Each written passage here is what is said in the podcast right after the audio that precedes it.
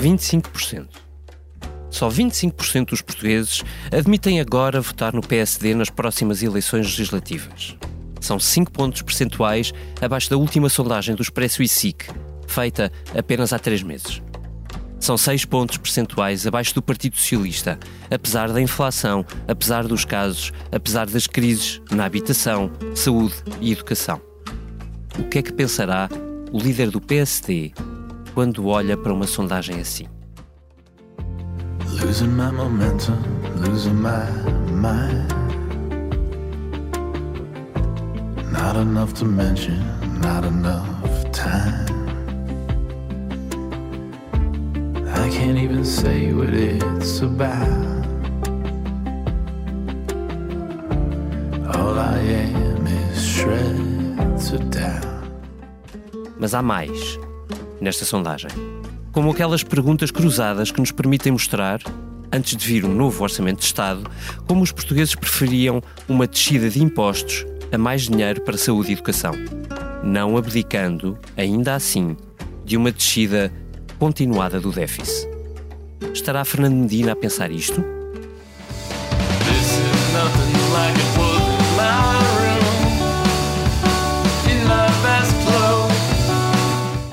E ainda, uma longa lista de potenciais candidatos a Belém, alinhados por preferências dos eleitores à esquerda e à direita.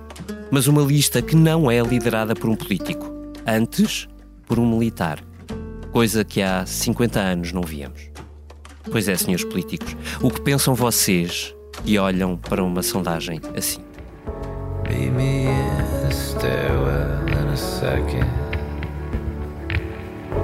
for a glass of gin. Nobody else will be there, there. Nobody else will be there. Eis o menu da Comissão Política de hoje. Faça como Matt Beringer, dos The National. Pegue no copo de gin e venha daí connosco. Este podcast Expresso é só um de muitos que pode ouvir no site do Expresso ou na sua plataforma preferida. Histórias inspiradoras, os debates que importam, entrevistas exclusivas. Da cultura à política, da economia ao humor. Ouça onde e quando quiser. Fica a par das últimas novidades em expresso.pt barra podcasts e nas nossas redes sociais. Expresso. Liberdade para pensar. Ora, sejam todos muito bem-vindos. Um abraço à distância para o comissário Vitor Matos. Vitor, tudo bem? Olá, olá, Political Junkies. Sejas muito bem-vindo. Rita Diniz, nossa convidada especial, muitas vezes especial e muitas vezes convidada. Olá, Rita. Olá, olá. E a nossa Eunice Lourenço, que trabalhou todo o fim de semana, ainda teve que maturar uh, durante o dito e uh, depois, na segunda-feira, pois claro, há quase, estamos quase em orçamento, há sondagens e que ela está lá. Olá, Eunice, bem-vinda. Olá, vou tentar manter-me acordada. Isso, e respira fundo também. Começamos pela sondagem, uh, na parte em que ela se refere ao enorme trambolhão do PSD, eh, que passa de 30% para 25% uh, de, das intenções de voto, uma queda de 5 pontos percentuais. Eunice, deixa-me começar por ti, que tu recebeste esta sondagem já há uns dias. E já falei muito com ela sobre o João, com, com o João Diogo Correia. Já falei muito sobre ela com o João Diogo Correia, que foi quem escreveu o texto para o Expresso. E, e deixa-me fazer-te a pergunta básica, eu acho que é, é esse, quando nós vemos uma descida numa sondagem, enfim, não passou assim tanto tempo desde a última, questionamos-nos sempre sobre até que ponto é que isto pode ser eh, conjuntural ou não. E, e, e a pergunta que eu te queria deixar para também te dar pretexto para explicar a quem nos chega e ainda não teve a oportunidade é, é, de a ler uh, é, é essa. Pois foi precisamente essa a dúvida, porque a última sondagem de intenção de voto, portanto há cerca de três meses, uhum o PSD descia, mas apenas um ponto. Uhum. E, portanto, o PS continuava à frente. Nós, na altura, valorizámos uh, essa descida do PSD, mas uh, discutimos, inclusive com a equipa uh, que faz a sondagem, se era que um ponto numa sondagem em período não eleitoral não seria assim tão valorizável. Desta vez olhamos e são cinco pontos quando se faz com hum, distribuição de, indecisos. de. E, portanto, o João Diogo Correia, que foi o jornalista da política que escreveu uh, sobre a sondagem, que podem ler online, falou com o Pedro Magalhães, um dos responsáveis pelo, pelo estudo, e ele valoriza bem esta descida. Um, e valoriza uh, lendo-a também à luz de que, do que é a avaliação dos líderes políticos. Uhum. Ou seja, estes pontos, estes cinco pontos que o PSD desce nesta sondagem, depois não têm um reflexo muito direto na votação dos outros partidos, têm um reflexo no aumento dos votos brancos e nulos. Uhum e têm uh, como. Uh, Portanto, não gostamos do. não estamos a gostar nada do PSD, mas não fazemos ideia em quem é que vamos votar. E têm é como complemento a avaliação dos líderes políticos, em que também são todos, de forma geral, mal avaliados, no sentido em que não há uh, quem tenha todos avaliações descem, é? positivas. E, portanto, aqui, a leitura que é feita é que é um descontentamento generalizado com os políticos, mas que se acentua no PSD, porque o PSD, sendo o maior partido da oposição, tem a responsabilidade de ser a alternativa ao governo atual. E, portanto, um bocadinho como aquilo que, eh, que lemos na sondagem sobre orçamento, também aqui na sondagem sobre intenções de voto, quase que podíamos resumir a. a para pior está bem, está bem, Uh, ou melhor, para melhor está bem, está bem, para pior já basta assim. Ou seja, os eleitores não encontram melhor e então mais vale não mexer, mais vale não fazer uma opção pela alternativa que é a alternativa possível neste momento, que é a de Luís Montenegro. Hum. Um, Rita, olhando para estes últimos meses do PSD uh, e para estes últimos meses do governo em particular, Tu vês algum uh, motivo especial para que para uma queda tão grande uh, ou como eu ficaste uh, de boca aberta porque não esperavas uma descida tão significativa? Antes pelo contrário, porque se nós pensarmos uh, estes últimos meses, a última sondagem foi em maio, julgo eu, e esta agora foi em setembro, não é? Portanto, estes últimos meses, o que é que se passou? Do lado do governo tivemos a, a questão do pacote da habitação, muito criticado, uh, a ida para a rua, as manifestações em relação à habitação. Tivemos a saúde a deteriorar-se cada vez mais, o caos nas urgências, agora muito mais recente, mas, mas algo que tem vindo a acontecer. Também a, a insatisfação de, de, das várias classes, seja dos, dos, professores, seja dos médicos. Portanto, há um, uma certa. Um certo, um certo agudizar de tensão social uh, nesse campo e do outro lado, no lado do PSD, o que tivemos nestes últimos meses foi até aquilo que nos pareceu, pelo menos aqui à luz da bolha mediática, uh, um certo avançar mais positivo de Luís Montenegro e do PSD na lógica da apresentação de propostas, nomeadamente o pacote fiscal que uhum. apresentou em agosto. Portanto, esta sondagem vem refletir isso. E mesmo assim a queda é muito grande para o PSD, por isso eh, fiquei surpreendida quando vi estes números, precisamente por isso. é certo que em, em áreas-chave como a habitação, a educação, a saúde, não se vê no lado do PSD nada muito sonante que nos fique no ouvido, a não ser agora na questão dos uhum. professores, uhum. que ao fim de muito tempo e, de, de, muitas cambalhotas, Luís Montenegro vem dizer que quer, afinal, devolver o tempo de serviço um, congelado dos professores de forma faseada durante cinco é, anos. Mas essa questão não aparece na sondagem, ou seja, é posterior, o, inquérito, okay. o inquérito acontece antes de conhecermos Pronto. isso e já agora, para quem nos ouve eh, esta transparência, julgo ser importante, uh, também antes de Luís Montenegro ter dito. Uh, mais definitivamente do que nunca a Deus ao chega. Exatamente, eu ia falar nisso também da Madeira, mas então está fora do, do, do da Totalmente sondagem. Totalmente fora. Pronto, por isso isso podia ser um ponto favorável neste Mas sentido. já agora, se me permites, porque, enfim, visto que estamos a analisar, é importante para tudo em contexto, uh, a CNN tem uma, uma sondagem que não quero desvalorizar, mas, mas é feita não presencialmente como é feita a do Expresso e SIC, é feita por telefone. E, portanto, tendo sido feita por telefone, ela já deverá incorporar de alguma forma esses dois fatores, eh, pelo menos seguramente a parte do Chega Uh, sim, sendo que também há uma queda do PSD na sondagem do CNN, portanto há qualquer coisa de estrutural aqui que nos está a escapar. Exatamente. Ou, ou que nos pode estar a escapar. Acho que essa é a conclusão que podemos tirar daqui. Há, há qualquer coisa de estrutural que, que, que não está um, a permitir ao PSD descolar nas sondagens e criar uma imagem de afirmação política e de alternativa política. Também por isso, talvez nós temos um, um, um artigo na edição desta semana do Expresso da Ângela Silva em que fala num putativo regresso de Pedro Passos Coelho ou Carlos Moeda, uhum. ou, ou Carlos Moedas, porque realmente o que se sente no PSD e a avaliar também por estas sondagens, ou muito à boleia destas e este sondagens. Domingo Marcos Mendes pareceu dar mais uma ajudinha ali na faca uhum. Uh, Exatamente. Uh, atrás Soar Montenegro. Eu diria que o, o, Marcos Mendes sabia da sondagem, mas não podia falar dela. Exatamente. Porque disse precisamente isso: que é, nestas um áreas sociais é? há um problema de comunicação e que as propostas não estão a passar, a, a mensagem não está a passar. Mas isso é bastante uh, factual aquilo que nós vemos. Em termos de habitação, de saúde, de educação, não há assim nada de muito concreto que o PSD esteja a conseguir uh, passar, apesar de ainda há uma semana ou duas, Luís Montenegro andou uma semana num périplo que, a que chamou a Semana da Educação, mas não fica, algo que não fica.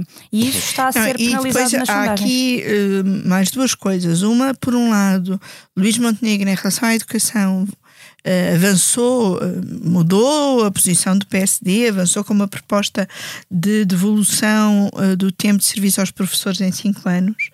E isso não joga, esse tipo de propostas não joga com a nossa sondagem a que foi publicada na sexta, em que as pessoas não querem aumentar o déficit. E, portanto, as pessoas olham com desconfiança para propostas que aumentem hum. o déficit. E ainda uma outra coisa que me surpreendeu numa parte da sondagem que nós também publicamos na sexta, mas que publicamos todos os três, uh, os três meses, que é, por um lado, a avaliação económica e, por outro lado, a avaliação do governo. Hum.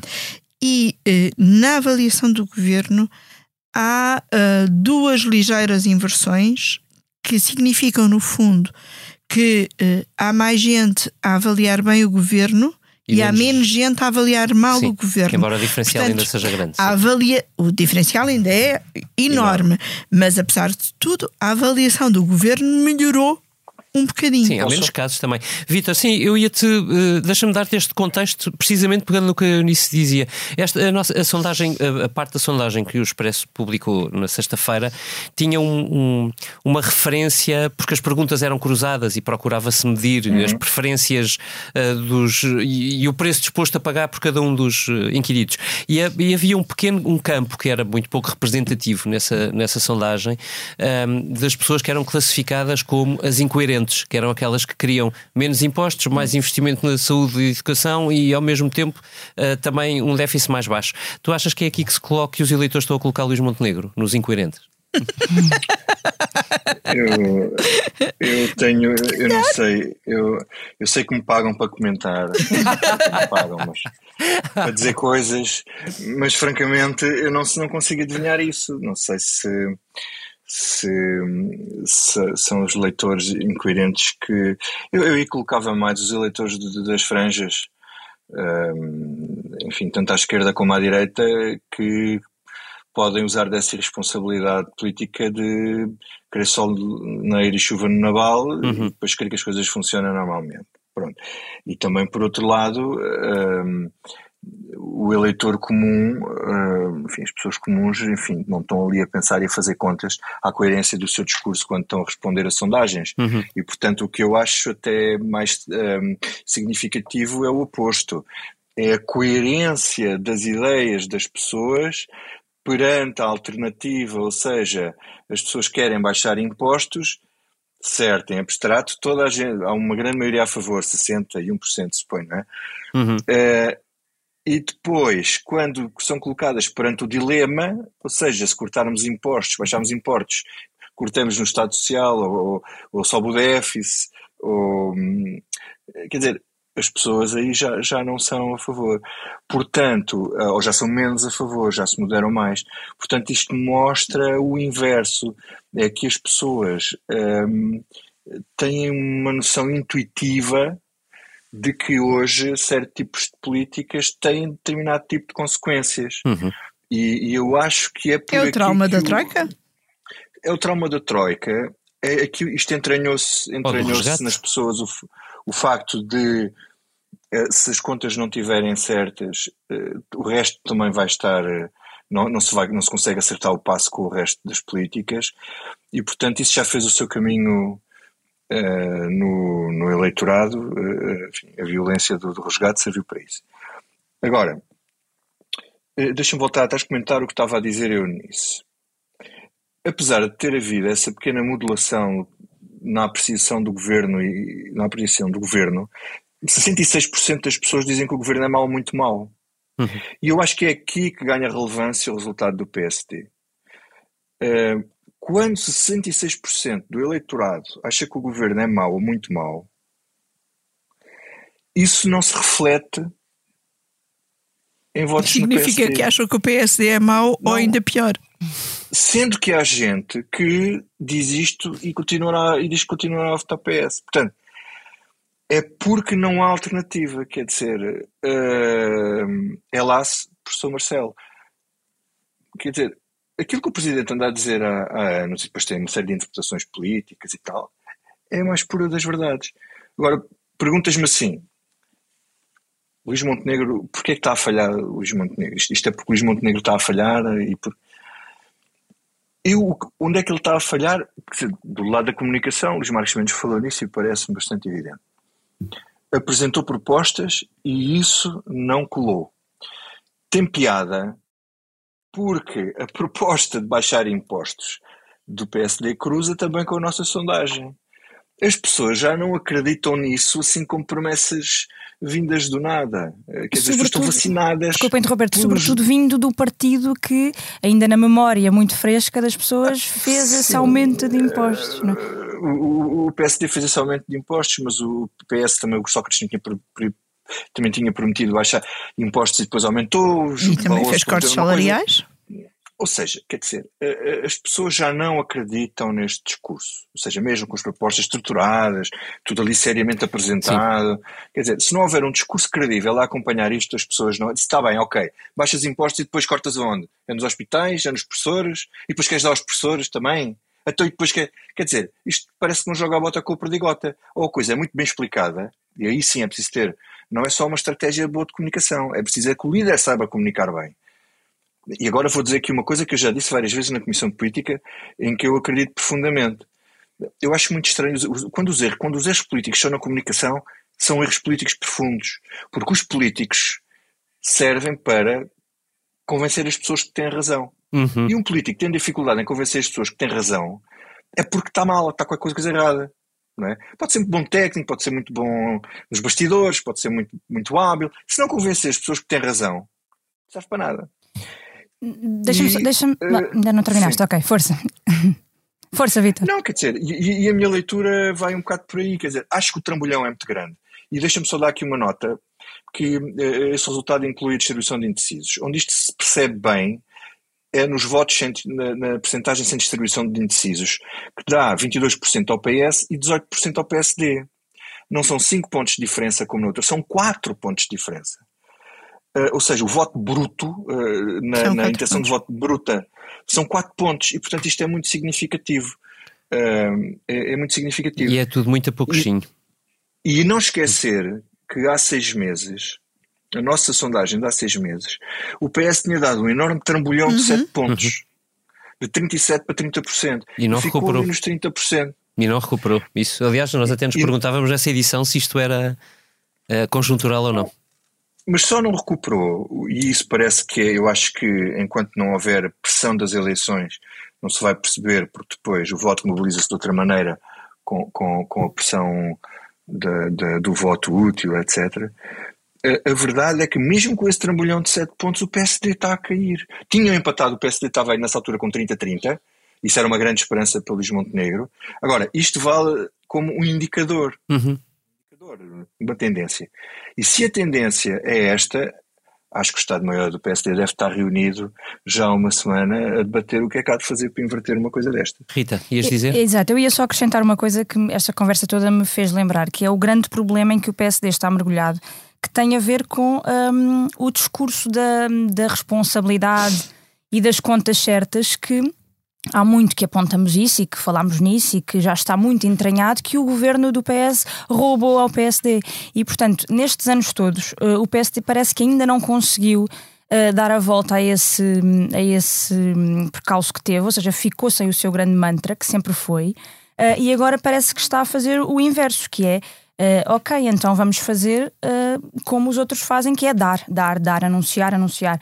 Uh, vamos propor uma redução enorme de impostos, vamos devolver o tempo de serviço aos professores e não sei se isto. Um, também é preço por ter cão e por não ter, mas não sei se isto cola, e é o que vemos nestas sondagens, é que não, parece não colar, porque soa um bocadinho a taticismo, soa aqui a, a algo que não é genuíno e o governo acaba por ficar com, com esse lado de, da responsabilidade uhum. e, da, e de, de, do equilíbrio orçamental que, que o PSD sempre fez muita gala de ter e fica, e fica novamente sem ele. Sim, essa parte tem sido mais difícil. Eu, se tu tiveste fim de semana e foi no fim de semana que o Governo assinou um acordo de rendimentos, o Orçamento do Estado, eh, na verdade, é apresentado já na terça e esse acordo, eh, feito com uma parte da concertação social, pode-se dizer assim, eh, Uh, já terá reflexo no, no orçamento.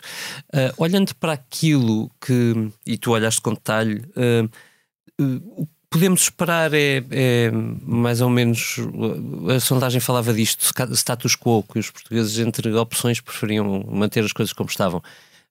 isto é mais ou menos o que está? Um não será muito diferente do que está, ou seja, um, no sentido em que presumo, por aquilo que sabemos até agora, vamos ter, continuar a ter um orçamento cauteloso que prevê algum crescimento de 1,5%, uhum. como foi divulgado uh, uh, aos partidos, mas que não terá uh, medidas nem muito inovadoras nem arriscadas. eu achei muito relevante que o governo tenha por um lado, querido e depois conseguido assinar uh, um novo acordo com a concertação social, na concertação social, antes de aprovar o orçamento. E o governo quis muito que a assinatura fosse feita na manhã de sábado, antes da reunião do Conselho de Ministros que ia aprovar o orçamento, para ter esse sinal de que tinha apoio de uma Uh, das confederações sindicais e de várias das confederações uh, patronais. Uh, o que o acordo tem também reflete de alguma forma a folga possível, uh, no sentido em que já sabemos que vai haver um excedente uh, este ano. E por isso o governo vai avançar com atualizações de escalões de IRS e atualizações nas deduções, com as quais o primeiro-ministro promete que os trabalhadores terão mais rendimento uh, disponível. E depois foi politicamente também muito relevante, porque não tendo a CIP, que muitas vezes é olhada como a principal confederação patronal, é a indústria, um, António Costa conseguiu não só ele próprio uh, mandar bocas à CIP no seu discurso, como que as outras confederações também uh, de alguma forma manifestassem o seu desagrado com a CIP. Uh, só explicar aqui um bocadinho melhor seja, para, divisão, para, se perceber. Há uma divisão, uma divisão entre patrões. Há uma divisão entre patrões uh, porque a CIP está a viver uma fase de afirmação do seu novo líder, uhum. Armindo Monteiro, que quer mostrar que é mais agressivo do que o anterior, António Saraiva, que eh, promovia mais os consensos na concertação social. E, portanto, a CIP, por um lado, participou com todas as outras confederações na elaboração de um documento com 25 propostas para negociar com o governo, mas, por outro lado, também quis negociar à parte. Hum. E apresentou o seu próprio eh, aquilo que chamou de Pacto Social, que, que é também um conjunto de medidas, que tinha uma, bandi uma medida bandeira que era o 15 mês sem uh, impostos e fez fim-capé nessa medida bandeira e, portanto, uh, não quis assinar, apesar de, de os outros patrões dizerem que a própria CIP tem ganhos de causa neste acordo. Este acordo, basicamente, por um lado, aumenta rendimentos pela via do aumento do salário mínimo, que cresce para 820 euros, ao contrário dos 810 previstos. O indicador de aumento, uma vez que o governo não pode impor aumentos no uhum. setor privado, mas o indicador de aumentos sobe de 4,8% para 5%. Em compensação, as empresas terão uh, alguns benefícios fiscais, nomeadamente alguma simplificação fiscal, e haverá atualizações nos escalões de IRS, com as quais o Primeiro-Ministro diz que entre o aumento eh, das remunerações e as alterações no IRS, na prática, os trabalhadores terão o equivalente ao tal 15 mês só com a diferença que esse 15 mês não implicava contribuições para a Segurança Social e, portanto, os trabalhadores no futuro não veriam uhum. as suas prestações sociais beneficiarem desse aumento. Uh, é uma opção e é uma opção que eu acho legítima e acho importante que este tipo de opções seja feito e seja uh, claro uh, que se faz e acho que eh, politicamente o acordo, tal como o ano passado, é um bom respaldo para um governo que tem maioria absoluta e que continua a ter a possibilidade de fazer um discurso de que não está a governar sozinho e não está a fazer orçamentos sozinhos. Uhum. Oh, Rita, há um ano o governo António Costa assinou um acordo destes, não é? Esta é a atualização desse, desse acordo. Isso vale, vale alguma coisa? Ou seja, uh, uh, materialmente isso é suficiente respaldo político para o, para o governo? Eu tenho algumas dúvidas. Claro que serve para fazer esse, essa narrativa da, da maioria dialogante e de alargar um, o diálogo não só aos partidos, porque com os partidos é muito insuficiente, uh, mas também ao, ao, resto da sociedade, neste caso à, às confederações patronais e aos sindicatos, uh, mas depois é preciso acompanhar isso de, de, de, outras coisas e de um acompanhamento, uma monitorização muito mais uh, precisa, porque esta questão do indicador de aumentos salariais no setor privado é um indicador, é isso mesmo, depois não é fácil de se refletir uhum. nas empresas um, muito concretamente, mas em termos de narrativa política serve de alguma coisa no, neste arranque, neste, neste momento da apresentação do orçamento. Não sei se se serve de muito na prática. Estava-me aqui a lembrar, não sei se, se, se, o PSD disse alguma coisa sobre a proposta da CIP do 15 mês. Ficando a CIP de fora, podia haver terreno aberto para que o PSD pudesse, de alguma maneira, uh, capitalizar ou, ou, procurar alguma coisa mais substantiva. Não veio dizer, depois da assinatura do acordo, que o acordo uh, é pouco ambicioso e que podia e que haveria espaço para mais, uhum. coisa que mesmo os parceiros que assinaram também reclamam. Uh, também dizem que gostavam que o acordo fosse mais longe, mas ainda assim acham que há ganhos de causa que justificam a sua, a sua assinatura. Hum. Oh, Vitor, eu não sei se tu queres uh, entrar na discussão sobre o orçamento ou se tu queres que eu te passe diretamente para as presidenciais e cruzas os três elementos da sondagem. O que é que preferes? Diz-me lá. Hum. Acho que estás sem som, Vitor Matos. Te peço desculpa. Agora sim. Posso passar para as presidenciais? Pode eu acho que ele prefere falar de senhoras comissárias. Não, mas é que eu tenho. As senhoras das... comissárias já. Tu achas que é que um, o aparecimento de, de uh, de um militar neste, no topo desta sondagem tem correlação com aquilo que o Eunice dizia, que é muito baixos índices de popularidade dos vários líderes partidários? Sim, quer dizer, eu acho que essa é a primeira razão. É alguém que vem de fora, alguém que está virgem e clean hum. de, de, contaminações partidárias e contaminações ideológicas e contaminações de jogos de poder e as pessoas aparentemente acreditam cada, cada vez menos nos políticos profissionais. Uh, no entanto, a política é tão complexa hoje que nós percebemos bem, uh, sempre que aparece um político amador, que as coisas não correm normalmente muito bem. Há alguns que se adaptam, há alguns que se conseguem que se conseguem tornar bons políticos ou políticos, né? e, mas é raro. Agora, isto realmente é um sintoma, é um, é um, sintoma de que as pessoas querem alguém acima dos partidos, acima dos interesses, acima até das ideologias, porque a Gouveia Mel entra tão bem, entra melhor na direita, mas entra muito bem na, entra muito bem na esquerda, uh, e, e, e, e, é verdadeiramente extraordinário um, que tenha, esta, que tenha este resultado. Agora, a questão de ser um militar, um, eu acho que há duas maneiras de ver isto. De um lado das pessoas, é alguém que podem ter a intuição, mesmo que não pensem isto assim, alguém que põe as coisas na ordem, alguém desinteressado que, pode, que podem pôr as coisas na ordem. Um, e, mas também do outro ponto de vista, que é uma opinião que eu tenho, que é um bocadinho um, uh, contracorrente das pessoas que, que, pensam que por ser militar não se devia estar a meter nisto. Eu acho que não se pode estar a meter nisto enquanto é militar e enquanto uh, está no ativo. Aliás, devo lembrar que o Gouveia Mel deu uma entrevista à Renascença aqui em maio, uhum. onde disse não, nem pensar, uh, quando eu digo não é não, e afastou a possibilidade de uma candidatura. Uh, e achas que isso é para levar a sério? Eu não sei avaliar isso, uh, não sei avaliar isso. Acho que se isto se colocar quando o homem estiver na disponibilidade é uma coisa, se isto se colocar enquanto ele estiver no ativo é outra. E lembrando só quando é que ele estará na disponibilidade? Uh, ele, ele, pode fazer, eu quero ser aqui, eu não consigo agora fazer as contas de repente, mas eu acho que ele se se ele se não quiser fazer mais nenhum mandato como chefe de Estado-Maior da Armada, hum. estará na disponibilidade.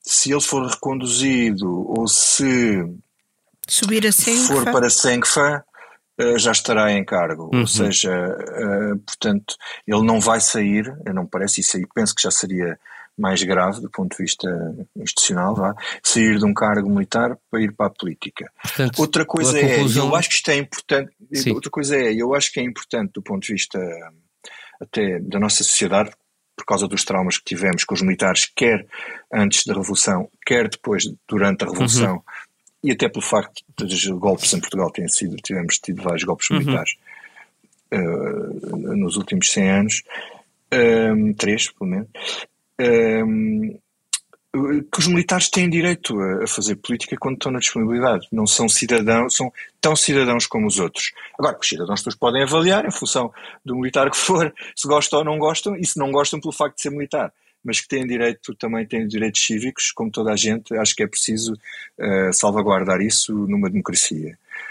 Só para completar aqui a questão da sondagem, os primeiros quatro, três classificados, em princípio não serão candidatos. Hum, eu ia exatamente pegar por aí. Que é, vês, estás a ver? Uhum. Eh, a malta da bolha pensa toda da maneira. Mais ou menos, mais ou menos, não. Nem, nem, mais ou menos. Se olhas para as coisas ah, que têm sido ditas e tal, talvez não. Sim. Talvez não, exato.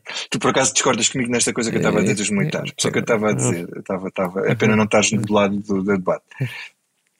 Portanto, Gouveia Melo provavelmente não vai, Guterres provavelmente não vai, António Costa não quer ir. E Guterres uhum. estará ainda em cargo de secretário-geral da ONU. Secretário-geral da ONU. Que só Portanto, acaba aparece em nos, maio... Aparece nos Marcos Mendes logo. Uhum. uhum. Aliás, Portanto, uh, passos se, se quiseres, até o dado, dado uh, subsequente à, à, reflexão, é que uh, talvez seja curioso, uh, olhando para os nomes que sobram, portanto, excluídos esses três que são claramente os mais populares à esquerda e à direita e sem, sem grande divisão partidária. Aliás, Gouveia Mel é tão uhum. popular à esquerda como à direita, não tem grande diferença. Guterres também praticamente não tem Uh, António Costa menos, mas, mas ainda assim uh, com um grau razoável de notoriedade à direita. Uh, o, o que é talvez interessante é ver que, por exemplo, os eleitores à esquerda, o primeiro nome à direita que aparece, ou seja, o mais bem posicionado dos candidatos à direita, para os eleitores da esquerda, não se percam, hum. é Marcos Mendes. E no inverso, para os eleitores à direita, o nome à esquerda que aparece mais bem posicionado é Mário Centeno. Uhum.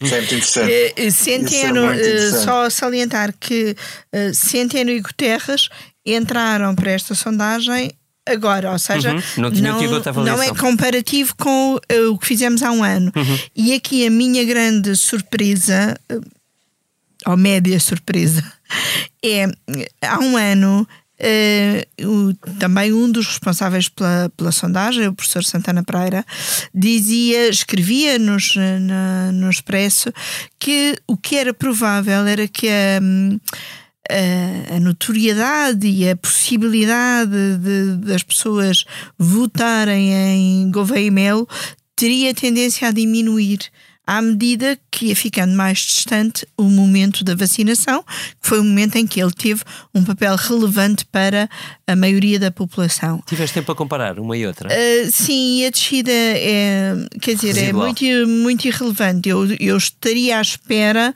de uma diferença maior com aquilo que, Mas que, aconteceu, para isso. que aconteceu há um ano. Ou seja, eu esperaria que, Gouveia, que Gouveia Mel já não estivesse à frente e ele continua à frente. Mas há um dado muito engraçado nisso: é que o Gouveia Mel conseguiu passar o ano todo, apesar de estar na Esfiara Marinha, o ano todo a fazer notícias. Apesar de nem todas serem boas, como o caso do, do não, Mondego, não essa é? não foi, mas a reação dele, quer dizer, tem, é, é pensada de um ponto de vista Sim, de liderança. sim, e depois sim, podemos sim, discutir sim. se a liderança é para as presidenciais ou é só da Marinha, não tem. Rita, faltas tu. Sim, eu acho que há aqui um, um dado relevante também nesta sondagem que é. hum, provavelmente estas presidenciais que à partida estávamos a ver como hum, se calhar até não vão ser assim tão difíceis para o PS como as últimas, em que o PS praticamente não compareceu, na- nas últimas não compareceu de facto, quer dizer, como partido oficialmente não compareceu, Não dividiu- dividiu-se entre apoiar tacitamente Marcelo Rebelo de Sousa e a candidata Ana Gomes, eh, mas na- nas outras anteriores foi sempre, eh, teve sempre candidaturas muito divididas e, e isso prejudicou manifestamente. Estas eleições poderiam ser as primeiras em que o PS teria menos dificuldade, tanto que são as primeiras em que não há candidatos óbvios eh, nem à esquerda nem à direita. Uh, se excluirmos estes que falávamos inicialmente, António Guterres, por exemplo, que seria o excel- um excelente candidato para o PS, seria o preferido, certamente, seria aquele que colhe melhor. Garantia uma vitória. Garantia seguramente uma vitória, nomeadamente por colher uh, bastantes votos também à direita, fazer ali o pleno. Um, mas não havendo António Guterres, um, as coisas complicam-se, porque se formos a ver Augusto Santos Silva, que parece ser. Até Parece agora, querer, parece sobretudo. querer e parece, se quiser, parece que António Costa lhe, uh, se for e será secretário-geral do PS nessa altura, ao que tudo indica, até poderia eh, ser favorável a essa candidatura. O que, o que eu tenho ouvido e o que tem sido curioso de, de assistir é que o que muita gente diz é eh, Augusto Santos Silva pode ser o candidato do secretário-geral, não é o candidato do partido. E, e, de facto nas sondagens vê-se que está muito, muito atrás e não está Até a da Ana conseguir. Gomes. Até Exatamente. Ana Gomes é interessantíssimo porque Ana Gomes tem maior, mais eh, simpatia, se tu quiseres, Exatamente. quer à esquerda, quer à direita do que Augusto Santos Silva. Sim. É espantoso. E Mário Centeno aparece à frente também de Ana Gomes, aqui com Sim. uma candidatura, uma possível Não, candidatura. Catarina Martins, que aparece muito bem colocada, com 3,7 à esquerda, por exemplo, e mesmo à direita, Catarina Martins não aparece assim. Não, não aí aparece pior, 2,2, não é brilhante, não. Mas à, mas à esquerda, com ótimas, eh, com ótimas referências. Mário Centeno poderia ser eh, um- um- uma surpresa nesse sentido, porque também colhe algum apoio à direita, não- Uhum. ao centro-direita, vá, Ahm, mas também não será o candidato preferido de grande parte do Partido E Socialista. do secretário-geral. E do secretário-geral, sobretudo, portanto, aí temos o problema inverso, em que Santos Silva poderia ser o candidato a secretário-geral, Centeno não seria o candidato a Portanto, o problema para o PS provavelmente vai ser maior do que aquele que, que estamos a antever a esta distância. E, e acho isso curioso. E se a Ana Gomes quiser ser candidata, apesar do que o secretário-geral do PS. Pois eh, também não dizer, seria uma escolha do secretário-geral. Sim, mas... mas lá, Nunca. lá voltaria à esquerda a estar há dividida, mas à direita também o há lado- problemas do género. Mas Eu depois não- está todo o lado prático da política. À direita há problemas do género, mas Luís Marcos Mendes aparece mesmo assim um bocadinho mais na dianteira. É, mas eu E- estava a ver, por exemplo, o Rui Rio, que, que seguramente não tem grande preferência por Luís Marques Mendes, pelo que nós sabemos, e que aparece, enfim, razoavelmente. Rui bem Rio, colocado. muito provavelmente, se tivesse eh, disponibilidade eh, financeira e emocional para isso, ele teria todo o gosto de se candidatar contra Luís Marcos Mendes só pelo prazer da candidatura. A palavra financeira aí é muito bem escolhida. Muito bem. Dito isto, vamos ao que não nos sai da cabeça. Eunice Lourenço. Olha, o que não me sai da cabeça é, é a guerra em Israel. Eu hum, comecei o sábado a dar notícia com a Cátia Mateus do acordo de rendimentos e preparava-me para começar o meu turno às quatro da tarde a perorar, a escrever, a, a ver o casamento eh, de Maria Francisca de, de Bragança.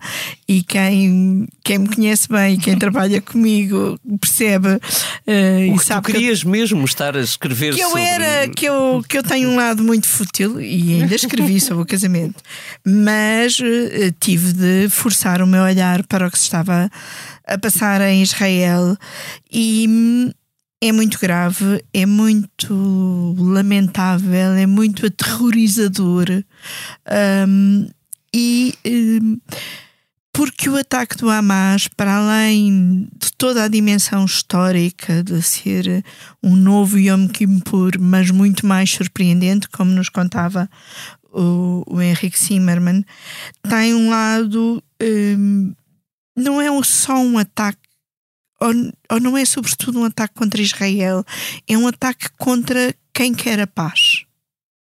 Uh, porque uh, até o timing, a oportunidade deste ataque tem muito a ver com a possibilidade de um maior entendimento entre Israel e uhum. a Arábia Saudita.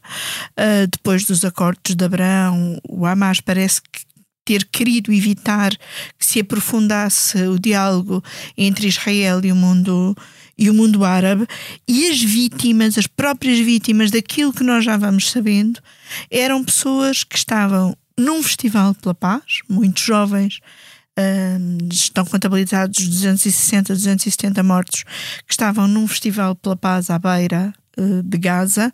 Uh, também temos no, no, no site do Expresso um texto sobre uma senhora, a Vivian, que está sequestrada na faixa de Gaza e que uh, ainda há dias uh, organizou uh, manifestações e marchas de mulheres, juntando mulheres israelitas e mulheres palestinianas pela paz. E eu não, não consigo sequer imaginar o que será o terror quem está sequestrado uh, em Gaza, mas também o terror de quem vive em Gaza, porque uhum. a ofensiva, a contraofensiva de Israel passa, por exemplo, por cortar água e luz à faixa de Gaza e um, uh, eh, o primeiro-ministro israelita disse a quem pudesse que fugisse da faixa de Gaza, porque podemos mesmo vir a assistir nas próximas horas ou nos próximos dias a uma ofensiva terrestre, mas quem está na faixa de Gaza não tem para onde fugir. Já há mais de 20 mil refugiados em escolas uhum. tuteladas pela ONU, mas uh, eu não sei se, uh, se, quem nos ouve tem noção de que a faixa de Gaza é um território com equivalente ao que será o nosso Conselho de Vila Franca de Xira, mas muito mais densamente povoado e praticamente cercado. É como se fosse uma ilha, portanto, não há uh, como fugir.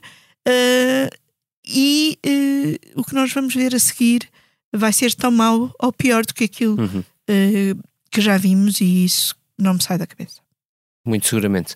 Eu, para além de ter passado o fim de semana a ler uh, coisas sobre Israel, andava já um pouco desatualizado, também andei a ler sobre uma outra guerra que é que está a acontecer no seio uh, dos republicanos nos Estados Unidos e, em particular, por consequência dessa, no meio do Congresso norte-americano. Eu não vou uh, fazer-vos perder muito tempo com isto, mas ficou-me na cabeça uma frase que li no Financial Times no fim de semana, um, dita por, ou escrita uh, no editorial de um jornal do Partido Comunista Chinês a propósito do que está a acontecer precisamente nos Estados Unidos uh, e, e a imagem que eles deram do que ali se estava a passar é esta. Uma multidão de demónios a dançar numa folia desenfreada. É exatamente assim o modo de autodestruição dos republicanos, ou se quiserem, o modo de Donald Trump semear o caos na América. Vitor Matos, o que não te sai da cabeça? Uh, olha, não me sai da cabeça o partidário. Ora bem, é não, imagino que não estejas é a falar. É uma história muito acarinhada por mim e pelo Vitor. Não estás a falar dos partidários da sondagem, não é essa? Não são esses? Não, é, é o partidário que é um jovem socialista. É uma história que o Tiago Soares uh, começou por escrever uh, aqui há uns 15 dias no Expresso, que é um dirigente da JS, membro do Secretariado Nacional, líder, neste momento ex-líder da Conselhia de Oeiras do PS, em que para, por troca de uns convites para, para um concurso para sortear uns bilhetes para o Nós Alive, uh, o que é que ele fez? Usou os dados pessoais das pessoas para os filiar como membros da JS. Uh, acontece que um deles era militante do Chega. Pronto. Uh, e a partir daí a coisa desenrolou-se quando o militante Chega descobriu que, que era afinal uh, um jovem socialista. Uh, ainda por cima fez isto sem, a, sem a, enfim, o conhecimento das pessoas. Ora bem, o que é que isto quer dizer? Quer dizer que os partidos estão exatamente na mesma. Eu escrevi aqui há, talvez há uns 10 anos, sim, 10 anos, não, 8 anos, se calhar, um livro que é Os Predadores, que é sobre como funcionam os partidos por dentro, a cacicagem, histórias destas, que em que o PSD e o PS são exatamente irmãos gêmeos, e estamos tal e qual, tal e qual, isto é exatamente a mesma coisa. Acontece que este Miguel Partidário ia ser o candidato apadrinhado pela liderança da JS à liderança da FAUL, da, uhum. J, da FAUL, a FAUL é a Federação Distrital de Lisboa, e ele, como é evidente, agora já não será candidato. Uh, e isto é aquela pressão que existe antes das eleições, que vai haver eleições em dezembro para as estruturas, para estas estruturas, então é fazer militantes à maluca e depois pôr pessoas a votar por eles em, uhum. muitos casos. Portanto, está tal e qual, com uma agravante, que é o, o que significa que isto não muda mesmo.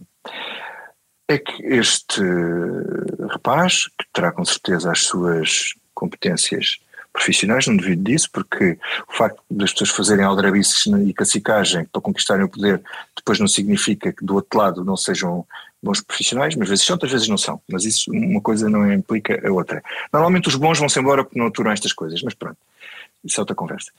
Ele é assessor do gabinete do ministro Duarte Cordeiro. O ministro Duarte Cordeiro, que é um ministro bastante popular e bem visto do ponto de vista da atuação no governo, continua a funcionar no partido tal e qual como sempre funcionou, porque ele é produto deste da Jota, uh, que é ter o jovem que, que vai. Ele é o presidente da FAU neste momento, Eduardo Cordeiro. Falo a Federação de Lisboa, para quem não conhece. Lisboa Sénior, não é? Uhum. E o que é que ele fez? Deu emprego, desde setembro, àquele que ele já sabia com certeza que ia ser o candidato, ou o potencial candidato à FAU para a Jota, para liderar a Jota e formar um quadro e ter ali aquele quadro de futuro do partido já e tal, nas proximidades dele, quem diz dele diz, diz, de, de, de, de Pedro Nuno Santos, porque isto depois uh, desemboca tudo uh, num caudal de votos para o líder que vai ser preciso eleger daqui a uns tempos. Portanto, para, quando se fala de mudar a política, isto tem que começar por aqui. E tem que ser os partidos. Ninguém pode impor isto fora. Se continuam assim, depois apanham com chegas desta vida. É mesmo, para todos nós. Mesmo caso para dizer que partidário aqui é substantivo e adjetivo. Rita Diniz, o que não sai da cabeça. Bom, então eu vou ficar com a fatia do Fediver, não, que eu sei que a Eunice gosta muito e vai poder completar aqui a minha breve intervenção em sentido inverso, provavelmente. Um, não, não tenho nada contra um belo casamento e vermos os vestidos e vermos como os convidados foram Pronto, qual foi o outfit que escolheram e como embelezaram a festa. Mas este casamento em particular, estamos a falar do casamento de Maria Francisca de Bragança e Duarte Martins, causou-nos, causou-me a mim, e suponho que a muita gente também, aqui alguma hum, estranheza. Olha, Francisco é de Bragança, o, o Duarte Martins é de onde? Só, só Acho que o Duarte Martins não é de lado nenhum. Bragança é apelido. Estás a ver, é substantivo. Ah, desculpa, é substantivo, não é? é, é. E também não é adjetivo, Vitor Matos, não é adjetivo também. Não, mas, mas causa-nos aqui alguma estranheza, ou causou-me, vou falar só de mim, alguma estranheza porque, quer dizer, parece que estamos no domínio do, do abstrato. Portanto, estamos a falar do casamento da filha do pretendente ao trono de Portugal.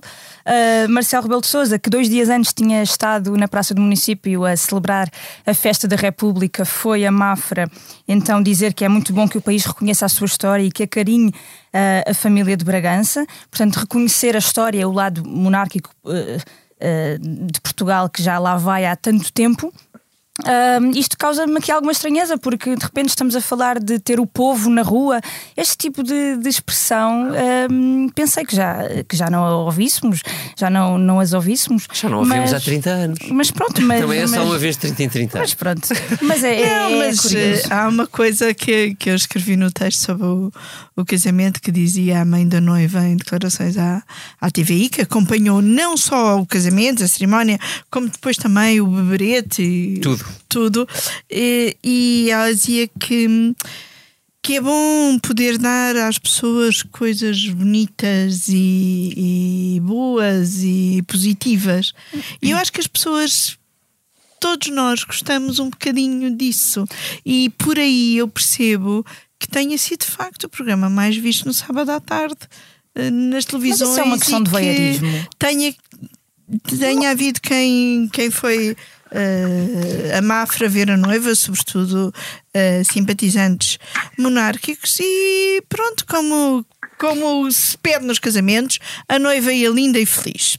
Tudo bem, e muitas felicidades aos noivos. Mas a mim não, não deixa de me parecer pequeno nós não termos uma família real e, com, e celebrarmos uh, esta espécie é de família real que temos. Oh, Rita, Pronto, mas é, é a família ótimo. real possível. Nós, nós celebrarmos a família real possível na televisão é ótimo. Pior seria se celebrássemos a família real real. Pois está bem. Como é só uma fantasia. Como é só uma fantasia, não faz mal. Pois, mas agora podemos celebrar outras fantasias. Vamos pôr a televisão a falar de outras fantasias também, porque não? Mas a televisão faz isso a todos os dias, quer dizer, aquilo que é que são, aquela coisa do casar com o agricultor e, do, e dos, dos. Ah, estás a pôr ao mesmo nível, é ok. Tudo, isso são reality shows, não sei se é bem a mesma coisa. Isso é reality show, é entretenimento puro. Eu duvido que o, nosso, que o Presidente da República, o Carlos Moedas, os líderes partidários de quase todos uh, fossem a um quem quer casar com o agricultor, mas, mas foram ao casamento mas, da família dizer, real possível. Um lado, uh, enfim, quer dizer, o Marcelo enfim, foi, foi presidente. Não, e não da, foram da, líderes partidários. Da Casa, da casa de Bragança. Foi presidente da, da Casa, de Bragança, Casa de Bragança. Não pertence à Casa de Bragança. Uhum. Sim, sim, mas Marcelo tem uma um lado, acho, Eu não sei se ele não tem lugar no sim, por exemplo, E por exemplo, Durão Barroso, uh, sim, o presidente tinha um lugar protocolar. Um, e por exemplo, Durão Barroso um, justificou até com a sua ligação ao Duque de Bragança uh, e a ligação do Duque de Bragança um, a Timor uhum. uh, e um, deixa-me dizer, voltando ao meu lado fútil, uhum.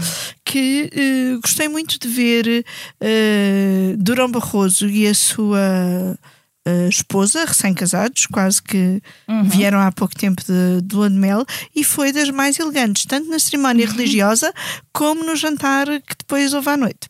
Que boa que é a democracia, há gostos para tudo. Eu fui ao, fui ao cinema e gostei muito, foi ver o Nani Moretti. Pronto, é isto. Boa sugestão. Com a sonoplastia do João Luís Amorim aqui ao nosso lado, a quem agradeço, e a ilustração do Carlos Pais, esta foi a Comissão Política do Expresso, uh, gravada, desta vez, na companhia dos The National, que por cá passaram esta semana. E também uma Comissão Política, de olhos postos no Orçamento de Medina, que conheceremos esta terça-feira e que analisaremos com cuidado já amanhã numa sessão especial do Money Money Money, aquele podcast mesmo aqui ao lado. Vá, não deprima, como dizem os The National, ligue a faixa do riso veremos se muda o cenário. Até para a semana. Turn on the laugh track.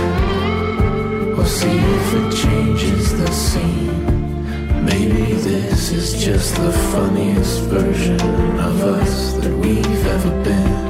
I think our feet are gonna slip. I think our hands are gonna shake.